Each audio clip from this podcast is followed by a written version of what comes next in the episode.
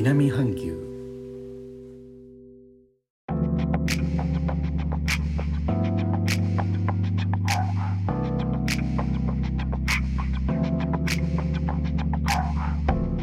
インドネシアから高野です。日本との間約6000キロジャワ島中部の古い都ジョクジャカルタからお送りしております。日本とは一味も二味も違う東南アジアのライフスタイル声でお届けします。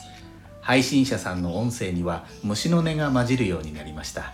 読書の秋に向けてインドネシアを知る本のご紹介をとより多角的に文化を知る一助になればと思います。今回の本は臼井隆一郎著コーヒーが巡り世界史が巡る近代市民社会の黒い血液です。前回はコーヒーの出現や名前の起源イスラム教の一派神秘主義スーフィズムの修道僧スーフィーたちの中で一定の地位を得たというお話でした。しかしイスラム社会でコーヒーが簡単に一般的になったわけではないようです。大きく2つの問題がありました。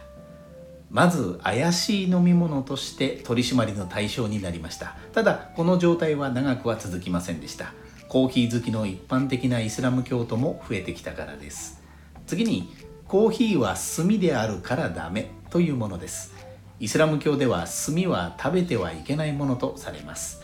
この問題は17世紀に入って炭と言われるほど焼かれてはいないという統一見解が出て解決します。こうしてイスラム社会で公的に認められたコーヒーは世界に広がります。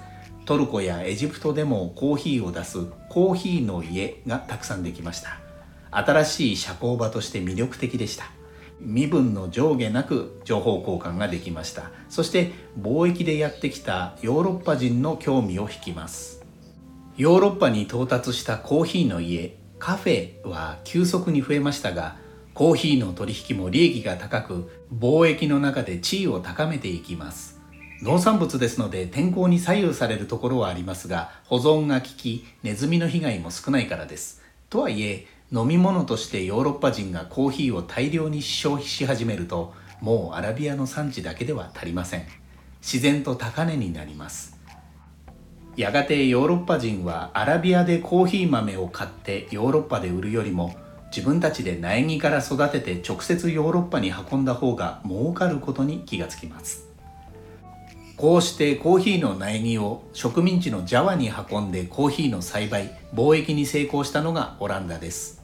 ちなみにコーヒーの積み出し港として豆のブランド名としても有名なモカですがコーヒーの有名な産地となったジャワと合わせてモカジャバというブランド名にもなっているようです。以上2回にわたってインドネシアを知る本のご紹介でした。最後までお聴きいただきレターコメントもいつもありがとうございます。インドネシアから高野でした。それではインドネシア語でのご挨拶またお会いしましょう。参拝ジュンパーラギ。